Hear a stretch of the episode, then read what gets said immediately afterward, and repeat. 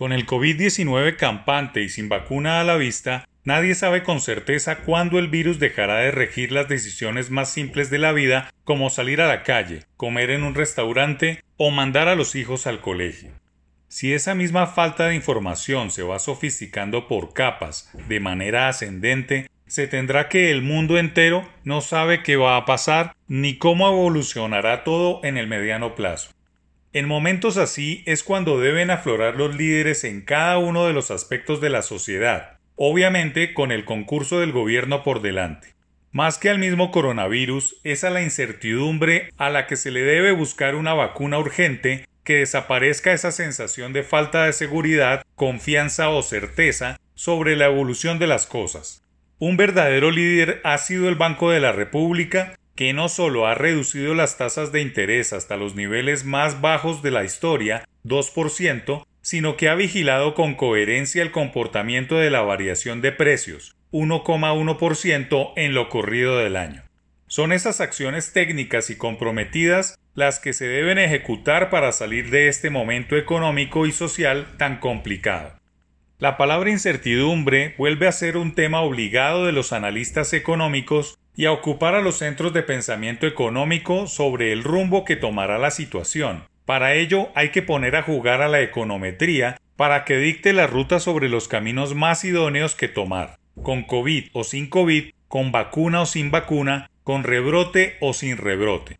Esta etapa de incertidumbre, ojalá no dure mucho, es muy peligrosa porque no es fruto de la experimentación científica. No se puede hablar de errores de medición, de sesgo, de procesos, de modelos, estimaciones o implementación. Es una coyuntura inédita que fuerza a la sociedad a salidas populistas. Kenneth Rogoff, profesor de la Universidad de Harvard y ex economista jefe del Fondo Monetario Internacional, se le ha medido al tema en un ensayo publicado por Project Syndicate y titulado The Uncertainty Pandemic, en el que advierte que la economía mundial se encuentra ahora en una bifurcación en el camino. La tarea más importante de los formadores de políticas es tratar de reducir la enorme incertidumbre persistente mientras se continúa brindando socorro de emergencia a las personas y sectores económicos más afectados pero es probable que la inseguridad alimentaria por COVID-19 pese sobre la economía mundial mucho después de que lo peor haya pasado.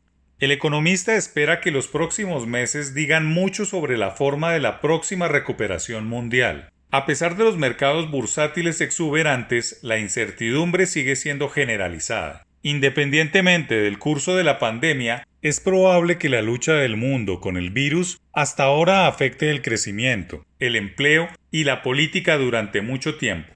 Es un escenario más pesimista, otra crisis, un fuerte repunte en las fricciones comerciales entre Estados Unidos y China, un ataque ciberterrorista o una ciberguerra, una catástrofe natural relacionada con el clima o un terremoto masivo. Podrían ocurrir antes de que ésta termine.